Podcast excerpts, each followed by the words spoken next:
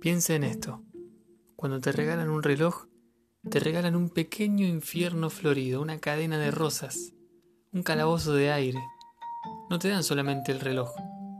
Que los cumplas muy felices y esperamos que te dure porque es de buena marca. Suizo, con áncora de rubíes. No te regalan solamente ese menudo pica pedrero que te atarás a la muñeca y pasearás contigo.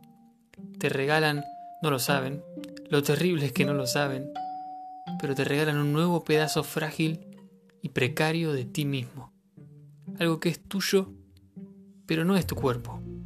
Que hay que atar a tu cuerpo con su correa como un bracito desesperado colgándose de tu muñeca. Te regalan la necesidad de darle cuerda todos los días, la obligación de darle cuerda para que siga siendo un reloj. Te regalan la obsesión de atender a la hora exacta en las vitrinas de las joyerías, en el anuncio por la radio, en el servicio telefónico. Te regalan el miedo de perderlo, de que te lo roben, de que se te caiga al suelo y se rompa. Te regalan su marca y la seguridad de que es una marca mejor que las otras. Te regalan la tendencia de comparar tu reloj con los demás relojes. No, no te regalan un reloj. Tú eres el regalado. A ti te ofrecen para el cumpleaños del reloj. Allá en el fondo está la muerte, pero no tenga miedo. Sujete el reloj con una mano, tome con dos dedos la llave de la cuerda, remóntela suavemente. Ahora se abre otro plazo.